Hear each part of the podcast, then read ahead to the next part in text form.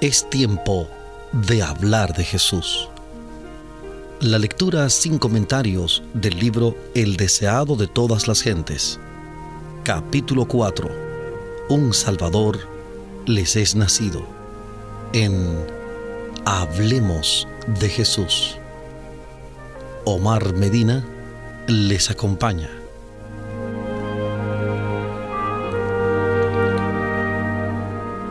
Rey de Gloria se rebajó a revestirse de humanidad. Tosco y repelente fue el ambiente que le rodeó en la tierra.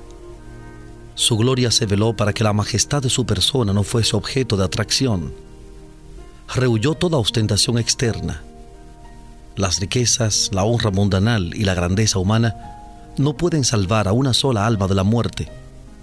Jesús se propuso que ningún halago de índole terrenal atrajera a los hombres a su lado únicamente la belleza de la verdad celestial debía atraer a quienes le siguiesen.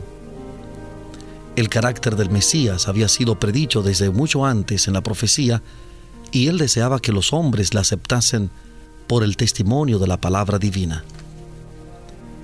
Los ángeles se habían maravillado del glorioso plan de redención. Con atención miraban cómo el pueblo de Dios iba a recibir a su Hijo, revestido con el manto de la humanidad vinieron los ángeles a la tierra del pueblo elegido. Las otras naciones creían en fábulas y adoraban falsos dioses, pero los ángeles fueron a la tierra donde la gloria de Dios se había revelado y había resplandecido la luz de la profecía. Vinieron sin ser vistos a Jerusalén, se acercaron a los que debían exponer los sagrados oráculos, a los ministros de la casa de Dios. Ya había sido anunciada al sacerdote Zacarías la proximidad de la venida de Cristo mientras servía ante el altar. Ya había nacido el precursor y su misión estaba corroborada por milagros y profecías. Habían cundido las nuevas de su nacimiento y del maravilloso significado de su misión. Y sin embargo, Jerusalén no se preparaba para dar la bienvenida a su Redentor. Los mensajeros celestiales contemplaban con asombro la indiferencia de aquel pueblo a quien Dios llamara a comunicar al mundo la luz de la verdad sagrada. La nación judía había sido conservada como testigo de que Cristo había de nacer de la simiente de Abraham y del linaje de David. Y sin embargo, no sabía que su venida se acercaba. En el templo, el sacrificio matutino y el vespertino señalaban diariamente al Cordero de Dios. Sin embargo, ni aún allí se habían hecho los preparativos para recibirle. Los sacerdotes y maestros de la nación no sabían que estaba por acontecer el mayor suceso de los siglos. Repetían sus rezos sin sentido y ejecutaban los ritos del culto para ser vistos de los hombres. Pero en su lucha por obtener riquezas y honra mundanal, no estaban preparados para la revelación del Mesías. Y la misma indiferencia reinaba en toda la tierra de Israel los corazones egoístas y amantes del mundo no se conmovían por el gozo que embargaba todo el cielo. Solo unos pocos anhelaban ver al invisible. A los tales fue enviada la embajada celestial. Hubo ángeles que acompañaron a José y María en su viaje de Nazaret a la ciudad de David. El edicto de la Roma imperial para empadronar a los pueblos de sus vastos dominios alcanzó hasta los moradores de las colinas de Galilea como antaño Ciro fue llamado al trono del imperio universal para que libertase a los cautivos de Jehová, así también Augusto César hubo de cumplir el propósito de Dios de traer a la madre de Jesús a Belén. Ella era del linaje de David, y el hijo de David debía nacer en la ciudad de David. De Belén, había dicho el profeta, saldrá el que será Señor en Israel, cuya procedencia es desde el principio, desde los días de la eternidad. Miqueas capítulo 5, versículo 2. Miqueas 5:2. Pero José y María no fueron reconocidos ni honrados en la ciudad de su linaje real. Cansados y sin hogar, siguieron en toda su longitud la estrecha calle, desde la puerta de la ciudad hasta el extremo oriental, buscando en vano un lugar donde pasar la noche. No había sitio para ellos en la testada posada. Por fin hallaron refugio en un tosco edificio que daba albergue a las bestias. y allí nació el Redentor del mundo. Sin que lo supieran los hombres, las nuevas llenaron el cielo de regocijo. Los seres santos del mundo de luz se sintieron atraídos hacia la tierra por un interés más profundo y tierno. El mundo entero quedó más resplandeciente por la presencia del Redentor. Sobre los collados de Belén se reunieron innumerables ángeles a la espera de una señal para declarar las gratas nuevas al mundo. Si los dirigentes de Israel hubiesen sido fieles, podrían haber compartido el gozo de anunciar el nacimiento de Jesús. Pero hubo que pasarlos por alto. Dios declaró, derramaré aguas sobre el secadal y ríos sobre la tierra árida. Resplandeció en las tinieblas luz a los rectos. Isaías capítulo 44, versículo 3. Isaías 44, 3, Salmo 112, 4. Salmo 112, 4. Para los que busquen la luz y la acepten con alegría, brillarán los resplandecientes rayos del trono de Dios. En los campos donde el joven David apacentara sus rebaños, había todavía pastores que velaban. Durante las silenciosas horas de la noche, hablaban del Salvador prometido y oraban por la venida del Rey al trono de David. Y aquí el ángel del Señor vino sobre ellos, y la claridad de Dios los cercó de resplandor, y tuvieron gran temor. Mas el ángel les dijo, no teman, porque aquí les doy nuevas de gran gozo que será para todo el pueblo, que les ha nacido hoy en la ciudad de David un Salvador que es Cristo el Señor. Al oír estas palabras, las mentes de los atentos pastores se llenaron de visiones gloriosas. El libertador había nacido en Israel. Con su llegada se asociaban el poder, la exaltación, el triunfo pero el ángel debía prepararlos para reconocer a su Salvador en la pobreza y humillación. Esto les será por señal, les dijo, hallarán al niño envuelto en pañales, echado en un pesebre. El mensajero celestial había calmado sus temores. Les había dicho cómo hallar a Jesús. Con tierna consideración por su debilidad humana, les había dado tiempo para acostumbrarse al resplandor divino. Luego el gozo y la gloria no pudieron ya mantenerse ocultos. Toda la llanura quedó iluminada por el resplandor de las huestes divinas. La tierra enmudeció y el cielo se inclinó para escuchar el canto. Gloria en las alturas a Dios y en la tierra paz y buena voluntad para con los hombres. Ojalá la humanidad pudiese reconocer hoy aquel canto. La declaración hecha entonces, la nota pulsada irá ampliando sus ecos hasta el fin del tiempo y repercutirá hasta los últimos confines de la tierra. Cuando el sol de justicia salga con sanidad en sus alas, aquel himno será repetido por la voz de una gran multitud, como la voz de muchas aguas, diciendo, Aleluya, porque reinó el Señor nuestro Dios Todopoderoso. Apocalipsis 19.6. Apocalipsis 19.6.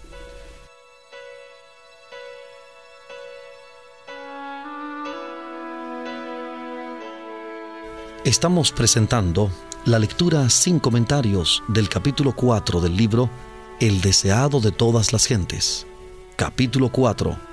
Un Salvador les es nacido.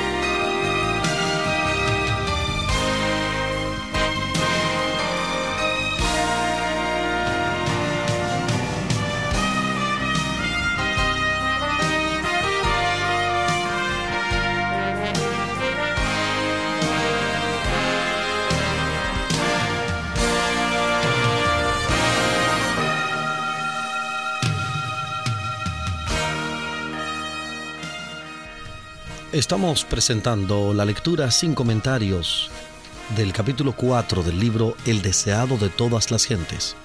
Capítulo 4. Un Salvador les es nacido. En Hablemos de Jesús.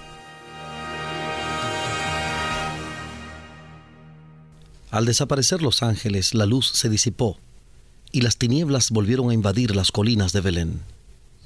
Pero en la memoria de los pastores quedó el cuadro más resplandeciente que hayan contemplado los ojos humanos. Y aconteció que como los ángeles se fueron de ellos al cielo, los pastores dijeron los unos a los otros, Pasemos pues hasta Belén, y veamos esto que ha sucedido, que el Señor nos ha manifestado. Y vinieron a prisa, y hallaron a María y a José y al niño acostado en el pesebre. Con gran gozo salieron y dieron a conocer cuanto habían visto y oído, y todos los que oyeron se maravillaban de lo que los pastores decían. Mas María guardaba todas estas cosas, confiriéndolas en su corazón. Y se volvieron los pastores glorificando y alabando a Dios. El cielo y la tierra no están más alejados hoy que cuando los pastores oyeron el canto de los ángeles.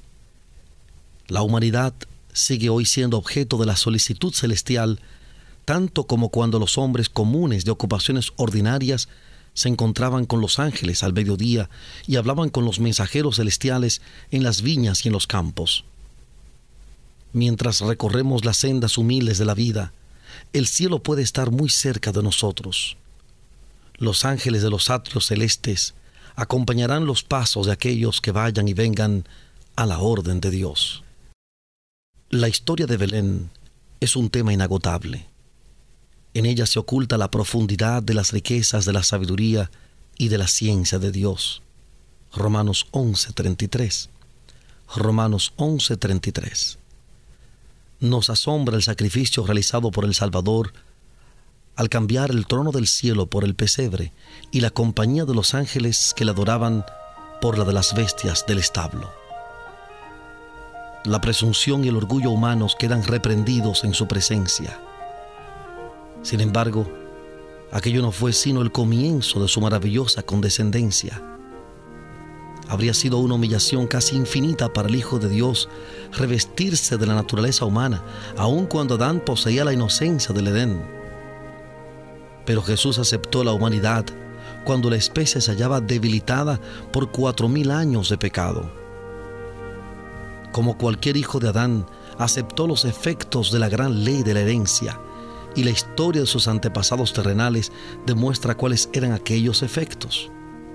Mas Él vino con una herencia tal para compartir nuestras penas y tentaciones y darnos el ejemplo de una vida sin pecado.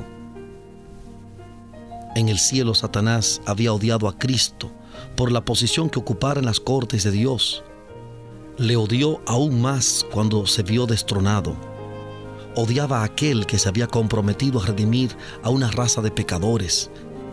Sin embargo, a ese mundo donde Satanás pretendía dominar, permitió Dios que bajase su Hijo como niño impotente, sujeto a la debilidad humana. Le dejó arrostrar los peligros de la vida en común con toda alma humana, pelear la batalla como la debe pelear cada hijo de la familia humana aún a riesgo de sufrir la derrota y la pérdida eterna. El corazón del Padre humano se conmueve por su Hijo. Mientras mira el semblante de su hijito, tiembla al pensar en los peligros de la vida. Anhela escudarlo del poder de Satanás, evitarle las tentaciones y los conflictos. Pero Dios entregó a su Hijo unigénito para que hiciese frente a un conflicto más acerbo y a un riesgo más espantoso, a fin de que la senda de la vida fuese asegurada para nuestros pequeñuelos. En esto consiste el amor. Maravillaos, oh cielos, asómbrate, oh tierra.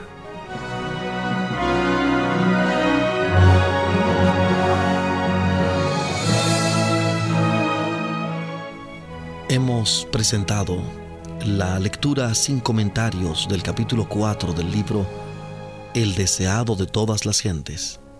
Capítulo 4. Un Salvador les es nacido. Este capítulo está basado en el Evangelio de Lucas, capítulo 2, versículos 1 al 20. Lucas, capítulo 2, versículos 1 al 20. Hablemos de Jesús. Omar Medina les agradece la fina gentileza de la atención dispensada. Que Dios les bendiga.